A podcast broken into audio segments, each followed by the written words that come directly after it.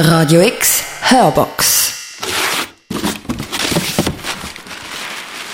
Es ist ein ziemlich besonderer Ausflug, was die 5b von der Primarschule Liesbüchel im letzten Frühling gemacht hat.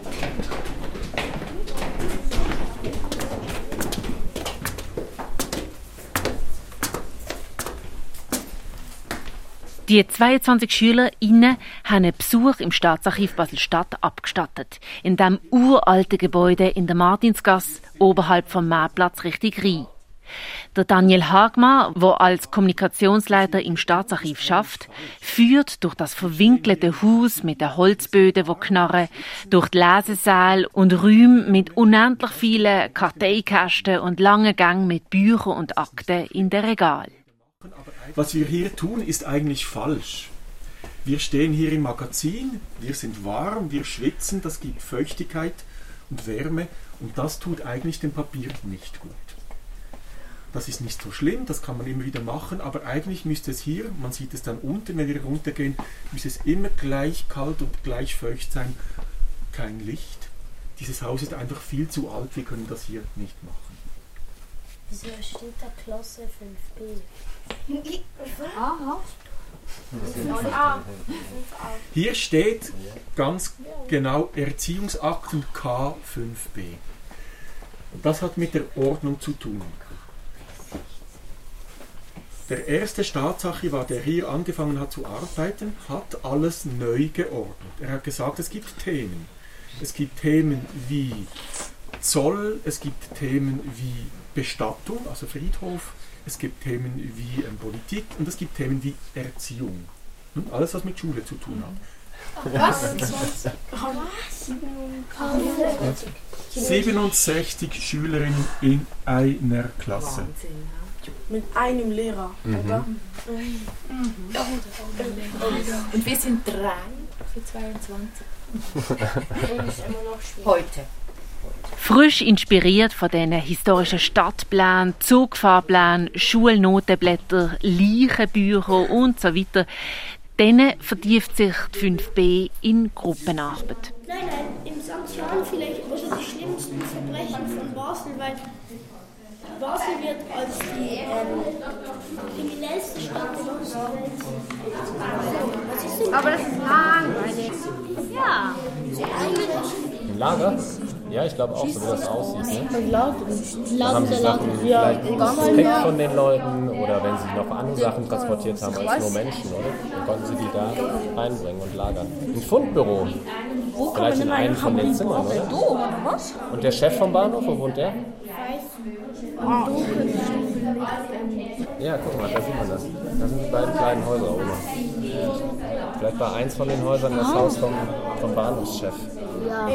Und da ist das Bahnhofshaus, ne? das ist der da, der Grundriss. Haus. Da gab es bestimmt schon ein Schulhaus. Ist da vielleicht was angeschrieben? Spiel, Spiel steht hier. Ah, Spital, Spital. Egal. Hier ist Spital, das ist auch Spital. Das steht da nicht irgendwas mit Das ist cool. Guck Oma. Aber Das steht das, das Schulhaus. war das Spital. Wahrscheinlich war das alles mal das Spital. Und hier steht Schulhaus, glaube ich. Echt? Ja, ich glaube, dieses hier ist ein Sch Wenn man es vergrößert? Mit der Kutsche, genau. Was muss man mit der Kutsche vorne dran? Pferde? Pferde. Und die haben sich da Zeit gelassen, weil sie gedacht haben, die, die sollen nur warten da und der Zug kann dann verspätet anfangen. Da hinten ist ein. Ja, dort hinten ist auch ein Bild. Ah, genau, das sieht man. Genau, hier sind die Pferde eben eingespannt. Ist da noch, wo ist die, die andere Stadtmauer? Ob es drüben auch eine gab? Der Grundstein ist gesetzt. Mobilität von früher ist das Thema. Kutsche, Eisenbahn, Strassen, Schienen. Es geht weiter im Schulzimmer, wo die 5b eine Geschichte erfindet, die im Jahr 1845 spielt. Ein Hörspiel. Es gibt Rollen, Geräusche, viel Effekt, wo die SchülerInnen im Studio von Radio X und in ihrer Schule aufgenommen haben. Und jetzt ist das Hörspiel parat. Wir reisen weit zurück in die Vergangenheit und landen als erst in einer Beiz, wo wir etwas trinken können. Wir schreiben den 2. Mai 1845. Im Wirtshaus zur leeren Flasche ist am Stammtisch ein lautstarker Streit im Gange. Es geht um die gleiche Frage wie eigentlich jeden Abend. Was ist besser, die Bahn oder die Kutsche? Auf jeden Fall ist die Kutsche besser. Sie hat Tradition und Ziel und es gibt es schon seit Jahrhunderten. Das ist doch Habakuk. Eure Zeit ist abgelaufen. Genau, weil ein Zug sehr viel schneller ist, er sehr viel mehr Passagiere und Waren transportieren kann als eine Kutsche. Dank der Bahn wird der Handel enorm zunehmen. Das Tempo überfordert die Menschen und macht sie wahnsinnig. Und wenn ein Zug entgleist, gibt es Dutzende Tote. Und wer muss die Toten und Verletzten dann wieder abtransportieren? Wir natürlich.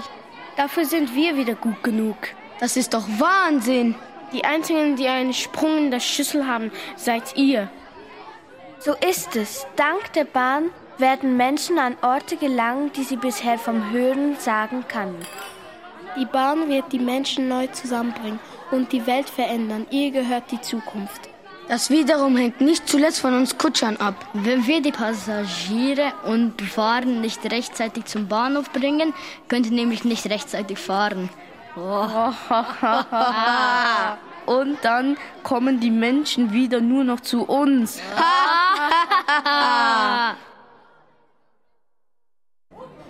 Wir befinden uns immer noch im Wirtshaus zur leeren Flasche. Die Männer sind kurz davor, sich zu prügeln. Das gehört an diesem Ort schon fast zur Tagesordnung. Da kommt ein kleines Mädchen namens Emma rein und versucht, auf sich aufmerksam zu machen.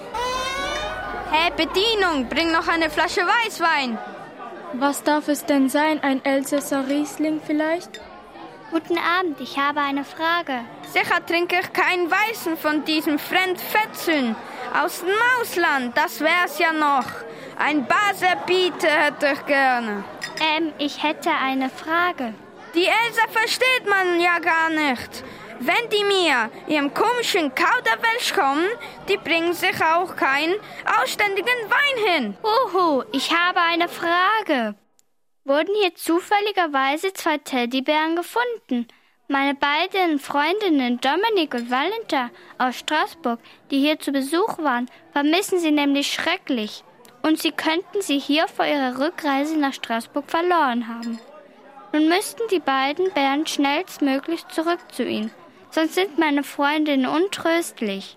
Aha, ich habe mich nämlich auch schon gefragt, wem die beiden Viecher gehören.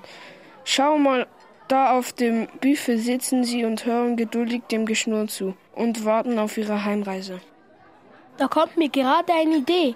Eigentlich können jetzt die Kutscher und die Bähnler einmal zeigen, wer wirklich besser ist. Die einen bringen Dominiks Bären zurück nach Straßburg und die anderen Valentines Bären zurück. Wer zuerst dort ist, hat gewonnen. Wenn die Bällner siegen, hören die Kutscher auf immer zu spät zu sein. Und wenn die Kutscher gewinnen, geben die Bällner ihre Bahn auf. Das Rennen kann jetzt losgehen. Gute Idee. Endlich können wir es denen zeigen. Nicht schlecht, Frau Wirtin. Lass uns loslegen und ab die Post. Da werden wir sowieso gewinnen. Also gut, wir nehmen die Wette noch so gerne an. Obwohl wir erst morgen früh losfahren können, wenn das Stadttor wieder offen ist. Genau, wir sind so schnell, dass wir auch noch ausschlafen können, ehe wir losfahren. Haha, schnell, die paar Meter bis zum Zoll vielleicht. Dort braucht ihr dann schon mal eine kleine Ewigkeit, weil ihr es mit euren unzähligen Waggons so übertreibt. Kommt, Kollege, wir trinken noch einen auf unseren Sieg und dann geht's gleich los. Was die Berner nicht ahnen können, ist, dass die Kutsche die Zeit bis zum nächsten Morgengrauen nicht nur nutzen, um die Pferde zu geschirren. Sie planen noch ganz andere Dinge. Am nächsten Morgen merkt der Lokomotivführer Lukas Hans Dampf aber schon bald, dass heute ein ganz besonderer Tag ist. Nicht nur wegen des Rennens. Auf dem Perron warten viele Passagiere. Sie sind in freudiger Erwartung auf die bevorstehende Reise in dem neuartigen Gefährt. Die Fahrgäste drängeln in den Zug und besetzen die letzten noch freien Plätze. Dann geht's los. Darf ich mich hier hinsetzen? Bin ganz aufgeregt. Ist mein erster Zugfahrt. Bitte nehmen Sie Platz, gute Frau. Hoffentlich sind Sie dann nicht noch aufgeregter, wenn der Zug erstmal seine Spitzengeschwindigkeit erreicht. 32 Stundenkilometer, unglaublich. Da muss man schon aufpassen, dass man nicht verrückt wird. Jetzt haben wir schon das Stadttor passiert. Schau mal die schönen Felder. Wirklich schön und sehr viel schöner auch als der grummelige Zöllner. Oha, schon am Zoll? Der Zöllner will möglichst bald zurück zu seinem Morgenkaffee und nimmt es darum für einmal eher locker mit der Kontrolle. So geht es bald wieder weiter, durch schier endlose Felder, welche die Passagiere bestaunen. Darum bemerkt kaum jemand die wunderschöne und stark gepuderte Dame mit Bäre, die von Waggon zu Waggon nach vorne stöckelt, bis sie vorne bei der Lokomotive ankommt.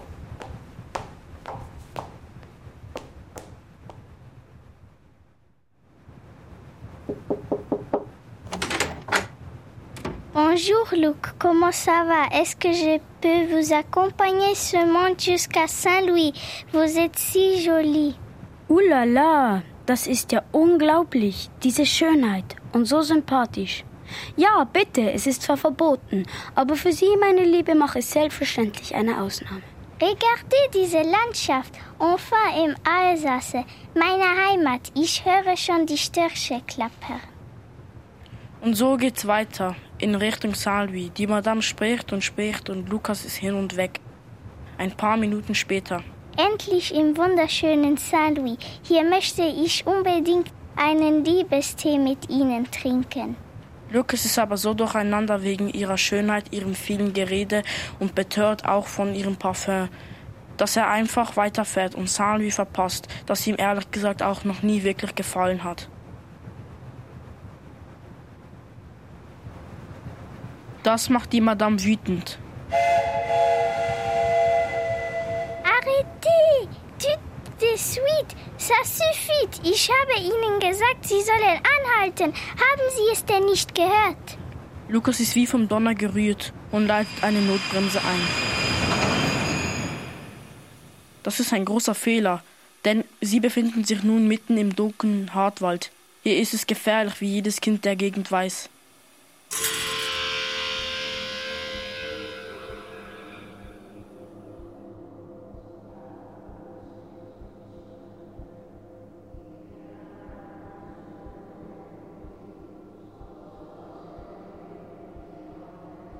Noch in der Nacht sind mehrere Kutschen losgefahren. Die schnellste hat Rumpf, das Oberhaupt, der Kutscher.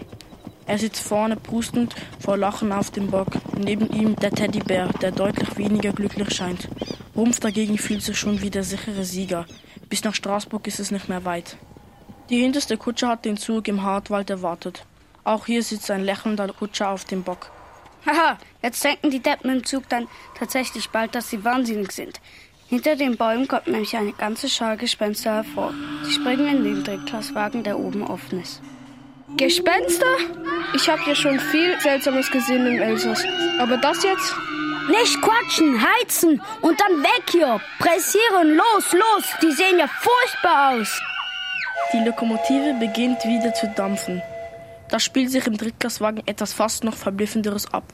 Die angeblichen Geister werden schwärzer und schwärzer.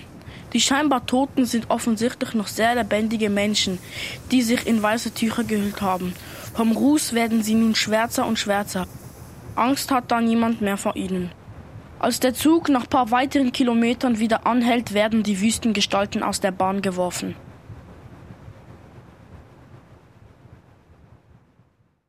Doch was passiert denn da?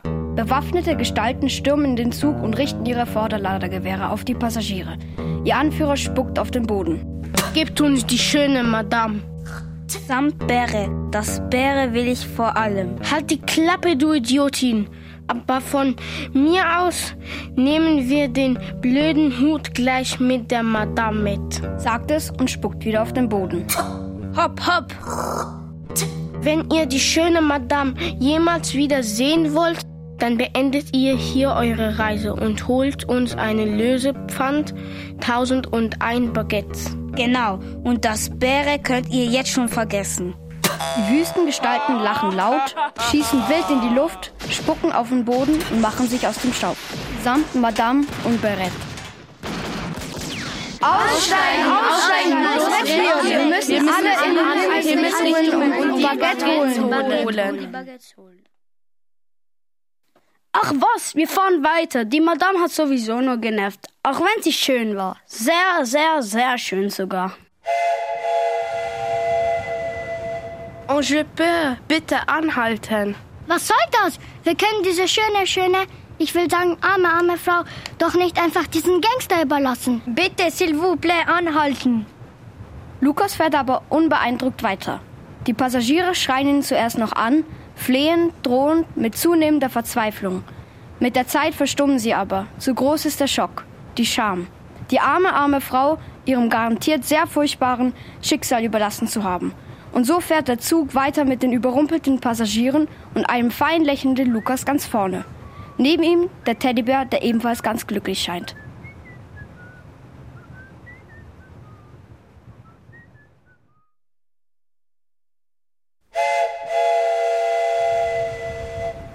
In Straßburg treffen sie sieben Stunden nach der Abfahrt in Basel ein. Eine Stunde später als no unter normalen Umständen. Aber immer noch ein paar entscheidende Minuten früher als die Kutsche, die fünf Stunden früher abfuhr und so schnell war wie noch keine andere Kutsche vorher auf der Strecke. Als Kutscher Grumpf das sieht, vergeht ihm das Lachen.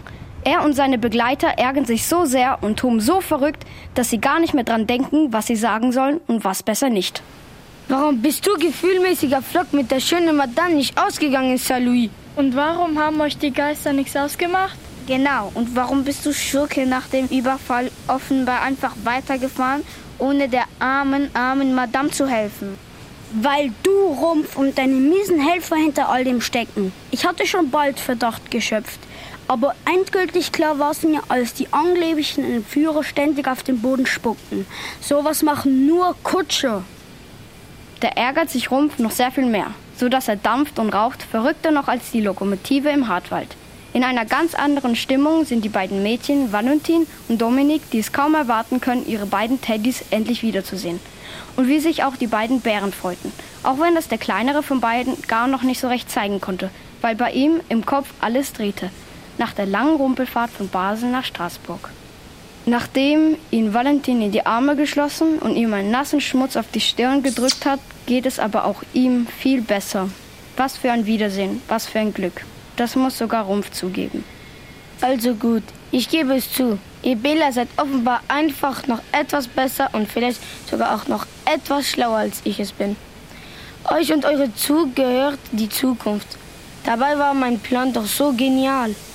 Und so kam es dann tatsächlich auch.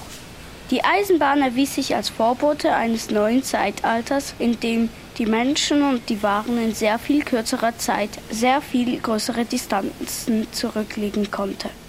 Die Industrialisierung setzte sich durch, die Produktion nahm enorm zu, ebenso der Handel und der Tourismus. Und in dieser ganzen Entwicklung spielte die Bahnlinie von Straßburg nach Basel eine ganz spezielle Rolle.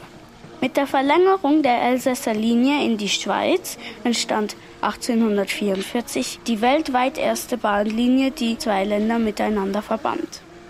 Und mit der Einweihung der Endstation am 11. Dezember 1845 im St. Johann ergab sich die einzigartige Situation eines Bahnhofs, der innerhalb von Stadtmauern stand und einer Strecke, die abends für abends nach dem Passieren des letzten Zugs mit dem Senken des Stadttors wieder vorübergehend unterbrochen wurde. Das war wie der Widerstand der Kutscher ein Zeichen, dass die alten Zeiten noch nicht ganz vorbei waren, aber bald sein würden.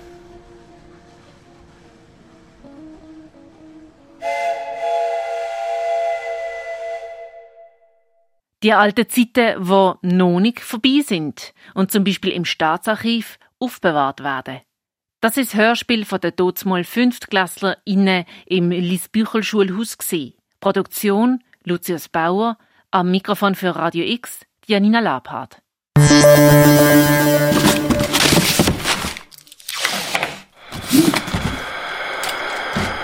Hörbox. Immer am Samstagnachmittag am 4 und in der Wiederholung am Sonntagmorgen am 10 Hier auf Radio X.